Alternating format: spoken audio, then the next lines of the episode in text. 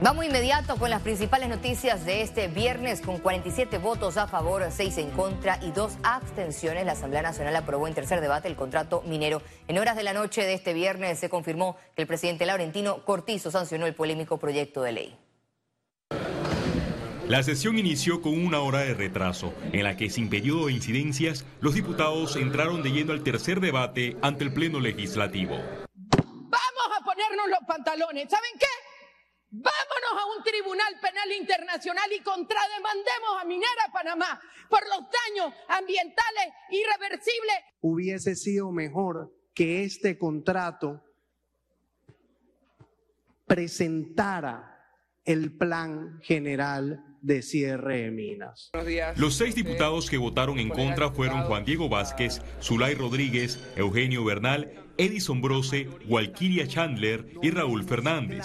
Por su parte, la planadora del PRD y el Molirena sacó su músculo político en la aprobación, salvo la excepción de Cristiano Adames y Daniel Ramos, que se abstuvieron.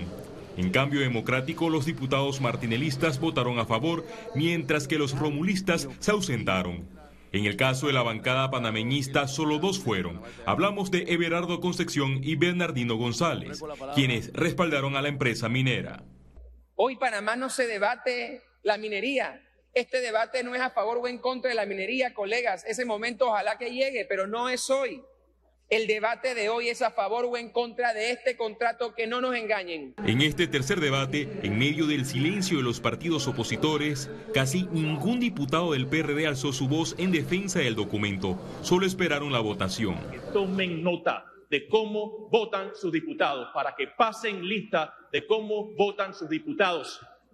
Si así votan con el proyecto más complejo de los últimos cinco años, ¿cómo será con cualquier otro factor de su vida. Este contrato no ha sido impulsado pensando en la mayoría de un país, no ha sido pensando en los beneficios de un área.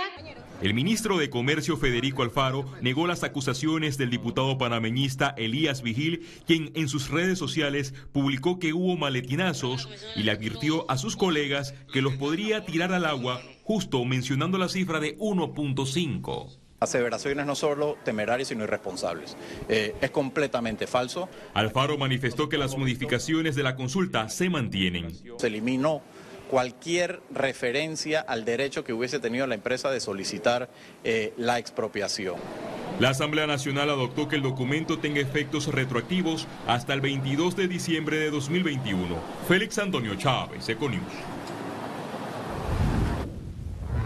Grupos sindicales y universitarios que se oponen al contrato minero continuaron con sus acciones de protestas y cierres de vías en algunos puntos de la ciudad capital y también en otras regiones del país. Desde tempranas horas de la mañana de este viernes, un grupo de estudiantes de la Universidad de Panamá mantuvieron cierres de calles en la vía transísmica, afectando a miles de personas que utilizan a diario esta vía principal.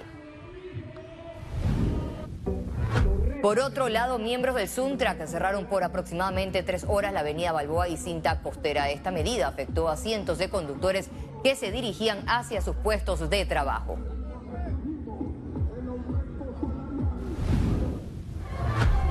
En la Asamblea Nacional, unidades del control de multitudes dispersaron con gases lacrimógenos a un grupo de manifestantes que se encontraban en los predios del órgano legislativo protestando en rechazo al contrato minero.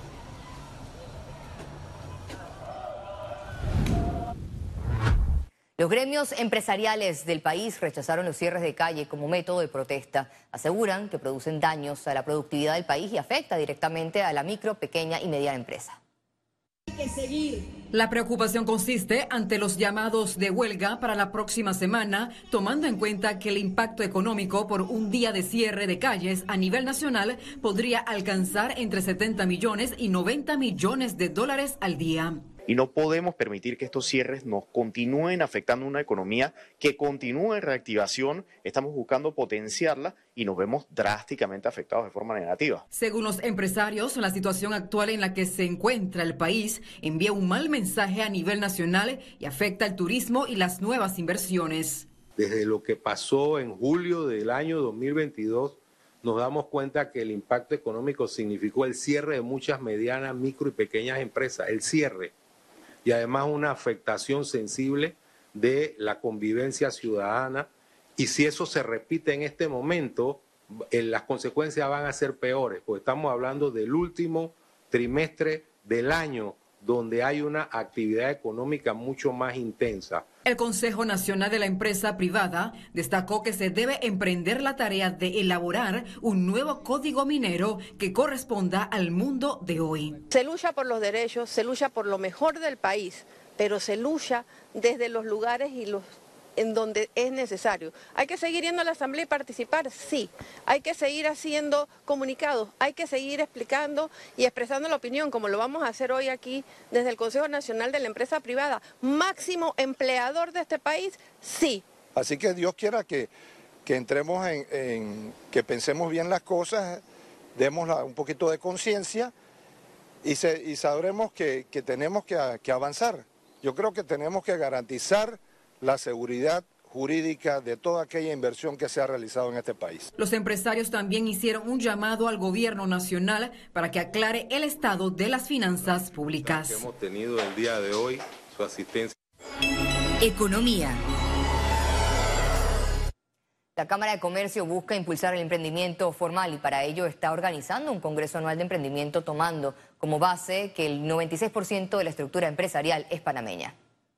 Este evento está diseñado para contribuir con el fortalecimiento de habilidades y competencias de las personas que desean emprender y hacer crecer su negocio. La idea del Congreso es educar a ese empresario, a esa persona que quiere abrir su nuevo negocio de cómo hacer las cosas bien, ¿no? Cómo cumplir con las leyes, cómo cumplir con la DGI. En este Congreso la intención fundamental es esa, dejar docencia, semilla de orientación y también el deseo de lanzarse, pero lanzarse bien preparados. He escuchado muchas veces de empresarios pequeños, medianos, que lamentablemente fracasan y pues más adolece a la, a la falta a lo mejor de preparación. El proyecto de la línea 3 del metro de Panamá, que promete reducir a 45 minutos el trayecto desde la estación de Albrook hasta Raijana, registra un avance del 45%.